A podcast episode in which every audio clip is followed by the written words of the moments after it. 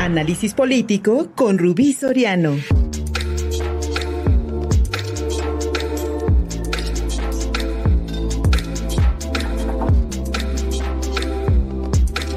Amigos de Contigo Puebla, soy Rubí Soriano y los saludo con muchísimo gusto en este inicio de semana para arrancar con el análisis político.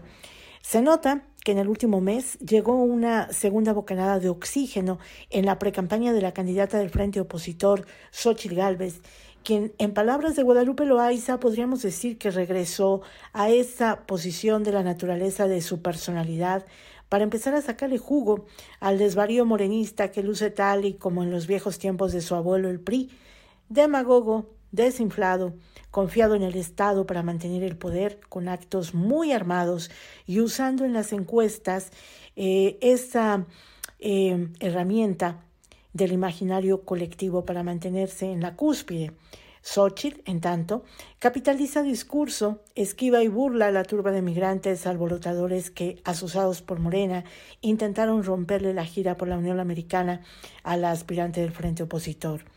En la campaña de Galvez se nota un nuevo mapa de estrategia cuyo mando y control lo ha retomado la propia candidata, sacudiéndose a los momios partidistas que poco o nada ayudan para el avance del bloque opositor. En este periodo de intercampaña se nota una Xochitl creativa, sarcástica, devolviéndoles el balón a la menor provocación y apuntando directamente al inquilino de Palacio Nacional, que es con quien realmente está compitiendo. De una u otra forma, Xochitl está aplicando la fórmula de invisibilizar respuestas y mensajes para Claudia Sheinbaum, pues con esto también deja claro que la morenista es una candidata por encargo, que no tiene autonomía y cuya campaña se mueve con la venia presidencial.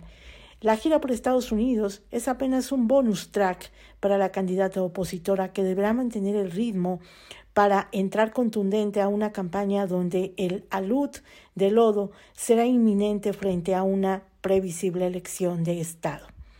El frente de la oposición en México se reagrupa apostándole no solo a una candidata con una interlocución plural, que le entre a los debates y desinfle la intención de su contrincante morenista para esquivar todos aquellos temas que le resten puntos al gobierno de la Cuarta Transformación.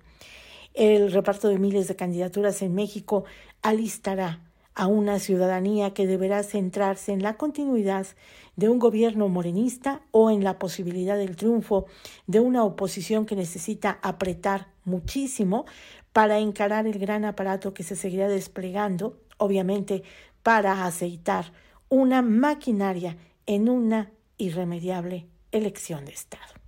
Hasta aquí el análisis, amigos. Nos escuchamos en la próxima entrega. Soy Rubí Soriano y me pueden seguir en mis redes sociales como arroba alquimiapoder o arroba Rubí.